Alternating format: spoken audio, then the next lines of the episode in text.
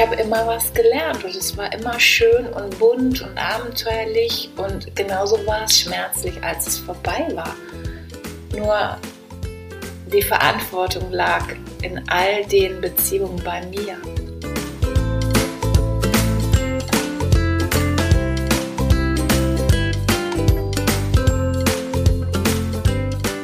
Hallo, schön, dass du da bist. Herzlich willkommen. Mein Name ist Astrid von der Osten. Ich bin Autorin und Coach und ich helfe dir dabei, mehr Freude und Leichtigkeit im Leben zu bekommen.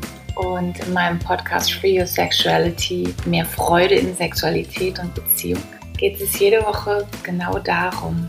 Und in jeder neuen Episode kommst du zu diesem Thema was auf die Ohren. Ich freue mich, dass du da bist und ich schicke dir ganz viel Sternenstaub aus Hamburg.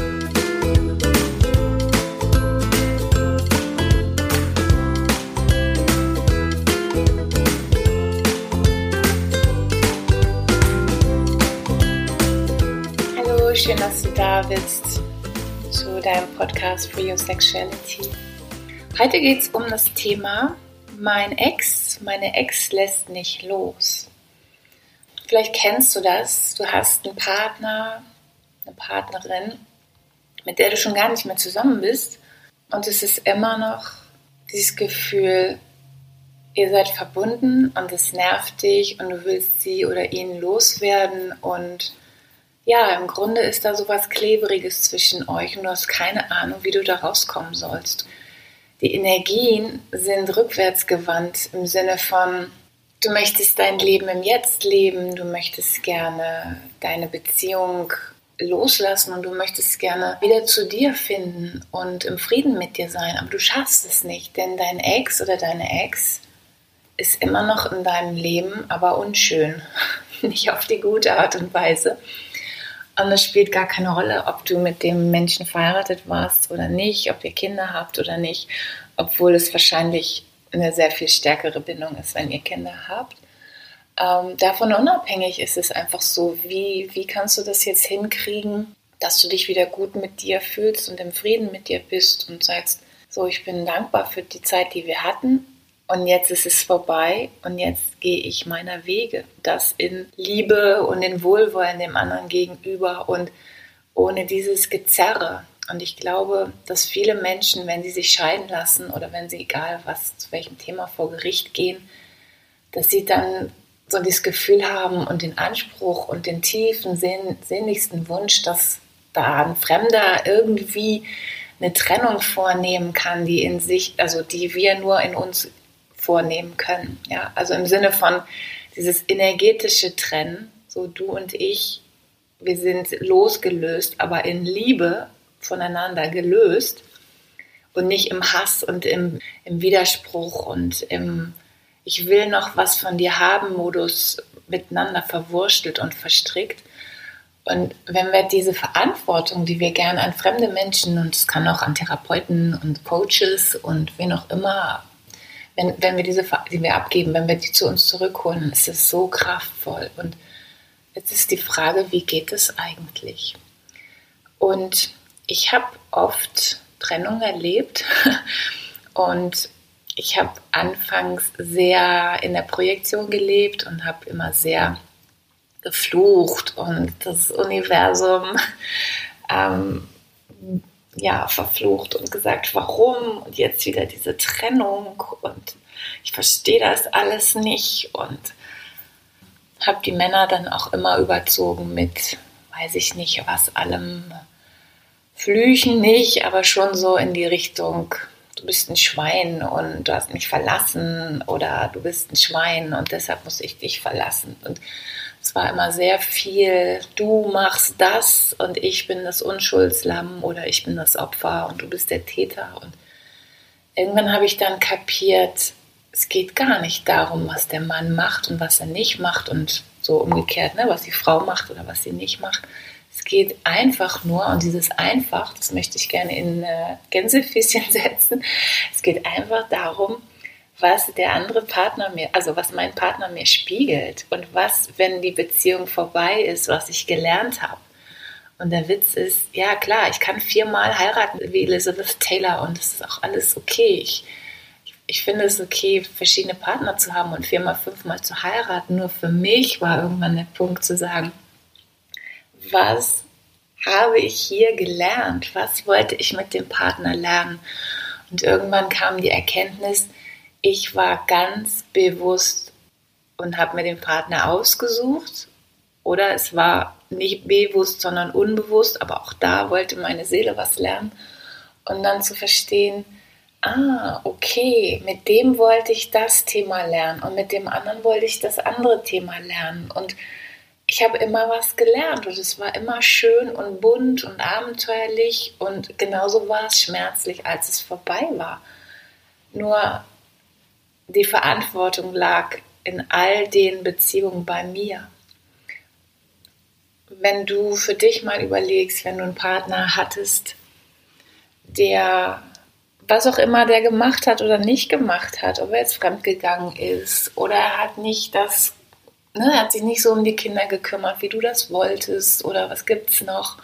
Hat sich in die Arbeit äh, verwühlt und dich ignoriert zu Hause. Also es gibt ja tausend Sachen, die man dem anderen vorwerfen kann. Dass du dann mal guckst, so und was hat das alles mit dir zu tun? Wieso hast du einen Partner, der sich nicht um die Kinder kümmert? Wieso hast du dir einen Partner ausgesucht, der Workaholic ist? Wieso hast du dir einen Partner ausgesucht, der dich schlecht behandelt? Der, so die Liste ist ja unendlich. Und dann zu gucken, ah, okay, ab da, wo ich gut für mich sorge, ab da, wo ich mir klar mache, ob mir das passt oder nicht. Und ich finde es ziemlich anstrengend am Anfang, sich das einzugestehen und auch haarig. Mein Partner spiegelt mir, wer ich bin oder wer ich nicht sein möchte. Und diese Projektion, also dieses meine inneren unbewussten Themen nach außen werfen, ja, das Projektion heißt aus nach außen werfen, das zu mir zurückzuholen und zu sagen, wenn ich einen Partner habe, der ein Workaholic ist, wie, wie sehr nehme ich mich selbst ernst und wie viel Wertschätzung gebe ich mir selbst und wie viel Pausen gönne ich mir und ja, oder es kann genau das Umgekehrte sein. Das kann auch heißen, dass du mehr in deine Kraft kommen darfst oder mehr in diesen Machermodus. Und also man kann nicht pauschal von außen sagen, wenn dein Partner das macht, dann heißt das für dich das, sondern das kannst nur du sehen und wissen. Und es geht am besten über die Punkte, die dich triggern, also die dich, ne, wie so auf die drückt der rote Knöpfe und du bei jedem roten Knopfdruck, dann springst du hoch äh, wie von einer Tarantel gestochen, bist wütend oder traurig. Also es ist eine, eine starke emotionale Reaktion, die bei dir hochkommt. Und dann zu verstehen, warum nervt es mich so, wenn er das und das macht oder sie das und das macht. Was hat das mit mir zu tun und wieso, ja, wieso ist mir das auch nicht bewusst? Und dieses alles, was uns nicht bewusst ist, das dürfen wir halt lernen durch das, was Menschen uns im Außen spiegeln. Und Klar kann dich jemand triggern in der Fußgängerzone, aber meistens sind es Eltern, Kinder, Partner, Kollegen, Chefs, Chefin, enge Nachbarn, die diese Aufgabe übernehmen und dir zeigen, guck mal, hier ist der Spiegel. Das ist das, was du bist und was du nicht sein willst und was du nicht sehen kannst. Ja, und bei einer Trennung ist es ja so, wenn du in die Beziehung eingetaucht bist und ihr habt miteinander gelernt. Und ich finde das sehr verrückt, wie unsere Gesellschaft funktioniert. Dieses, ja, wenn das eine lange Ehe ist, dann ist das gut. Und wenn das eine kurze Ehe ist, dann ist das schlecht. Und ich denke so, hä? Ich weiß doch gar nicht, was diejenigen gelernt haben. Und ich meine, 50 Jahre, das kann auch schnell mal sich anfühlen wie Knast. Und ja, es kann harmonisch sein, 50 Jahre lang. Es kann aber auch einfach sein, dass das ne, so vor dem Krieg geheiratet und irgendwie den Abflug nicht gekriegt. Also ohne das zu werten, finde ich es krass, wie die Gesellschaft sagt, was gut ist und was schlecht ist. Und da einfach zu sagen, nein, ich lebe meine Beziehung so, wie ich sie lebe und ich lerne das, was ich lerne. Und ich bin jetzt auf der Spur, dass ich mir das bewusst mache und dass ich sage, okay, es gibt Muster aus meiner Kindheit, die sich wiederholen und die werden mir so lange gezeigt, bis ich die ändere. Und meistens werden die, ne, wenn du sie wie so, ein, wie so einen Schraubstock vorstellst, ähm, der wird enger gedreht. Ja, das heißt, wenn du ein Muster wiederholst und du hast den ersten Partner, okay, dann denkst du noch so, ja, das ist der Mann, der ist komisch oder die Frau ist komisch. Und beim zweiten Partner denkst du dann schon, komisch, wieso ist der genauso wie der erste? Und so beim zweiten, dritten, ne, weißt du, was ich meine? Dann wiederholt sich das. Aber der Druck auf dich wird größer.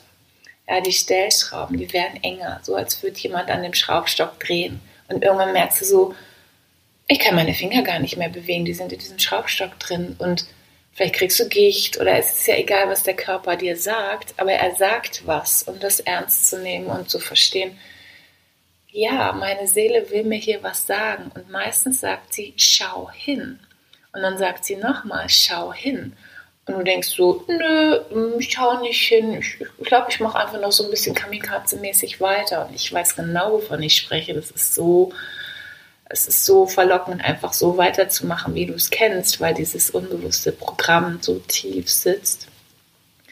Und irgendwann merkst du so, das Universum zieht die Handbremse, ja. Entweder kriegst du einen Hexenschuss oder einen Herzinfarkt oder deine Frau läuft dir weg oder vögelt mit einem anderen und merkst so, äh, irgendwas läuft hier nicht rund. Und oft sagt die Gesellschaft dann so, ja, das ist Midlife Crisis oder was sagt man so, ah ja, es ist halt, ne, wenn man älter wird, kommen die Zipperlein.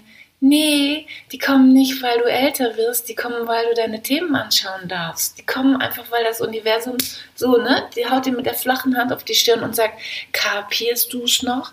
Wie laut sollen wir denn noch werden? Und das ist der Punkt, zu sagen, trenne mich und ich bin dankbar für die Zeit. Und wenn es 25 Jahre waren, dann wird es nicht immer eitel Sonnenschein gewesen sein. Und dann zu sagen, ich bin dankbar für die Zeit, die ich hatte. Und genauso, wenn es zweieinhalb Jahre waren oder eine Affäre von vier Wochen. Was hast du mit dieser Frau, was hast du mit diesem Mann gelernt? Was hat er oder sie dir gespiegelt? Welche schönen Momente hast du erlebt und wie wie war euer Verhältnis zueinander? Ja, und es gibt ja Menschen, die einen Aspekt in dein Leben bringen, dass der vorher brach lag. Ob das jetzt die Sexualität ist oder, ähm, weiß ich nicht, ihr zeugt ein Kind und dann ist der Mann weg und denkst so, Scheißkerl. Ja, aber er hat dir das Kind geschenkt. Du hast ein Kind. Und ähm, es gibt immer was, was du wertschätzen kannst, was das Universum dir schenkt und wo du sehen kannst, krass, das ist die Bereicherung, das ist das Geschenk dieser Beziehung. So. Und um das jetzt mal praktisch zu machen, wenn du magst, kannst du mal, je nachdem wie viele Beziehungen du hattest oder welche dir besonders klebrig noch erscheint, wo du denkst so, oh scheiße, ich komme nicht los, dass du diesen Menschen mal vor deinem geistigen Auge ähm, wie so ein Foto, ne? wie so ein Foto vor dir hinstellst und sagst, okay, liebe so und so, lieber so und so, ich danke dir für. Dann schreibst du mal einen Brief und sagst, was ich mit dir gelernt habe. Das könnte der erste Punkt sein, was ich mit dir gelernt habe. Und der zweite, wofür ich dir dankbar bin. Und das dritte könnte sein, was ich mir selbst verzeihe es gibt bestimmt Sachen, die du scheiße gemacht hast, wo du denkst so, oh Mann, warum habe ich das so und so gemacht? Und du machst dir Vorwürfe oder vielleicht denkst du, die Beziehung hätte länger dauern können, wenn du XY anders gemacht hättest oder besser oder so dieses, ne, das läuft ja immer parallel zu dem Vorwürfe machen, dass wir im Innern denken, warum hätte es nicht noch schöner sein können? Also dieses von der Gesellschaft inhalierte, wenn ich mich anstrenge, dann wäre meine Beziehung länger oder noch schöner oder noch besser. Und dass du das zu dir zurücknimmst und in dem Brief aufschreibst und mal guckst, was das mit dir macht. Und ich würde den Brief gar nicht unbedingt losschicken. Ähm, je nachdem, wie tief du tauchst in deine Gefühlswelt und ähm, dadurch loslässt, wird es im Außen sowieso einiges bewirken. Also dieses, dieser Irrglauben, den wir vielleicht oft haben, nur wenn ich mit dem anderen spreche, vis-à-vis, -vis, ausdrücklich verbal und dann ändert sich etwas. Nee, das stimmt nicht. Ab da, wo du dich änderst, ändert sich alles um dich herum. Das heißt, Du brauchst deinen Ex nicht dafür, du brauchst deine Ex nicht dafür, um loszulassen. Ja, du brauchst kein klärendes Gespräch in der Realität. Es reicht durchaus aus, wenn du in dir loslässt. Und ich kenne das aus Theta Healing Sessions, die ich genommen habe und auch die ich gebe, dass ich ab da, wo Glaubenssätze rauskommen aus dem System, ja, und der Vorwurf weg ist und ich in das Verzeihen gehe und in die Vergebung, auch mir selbst gegenüber,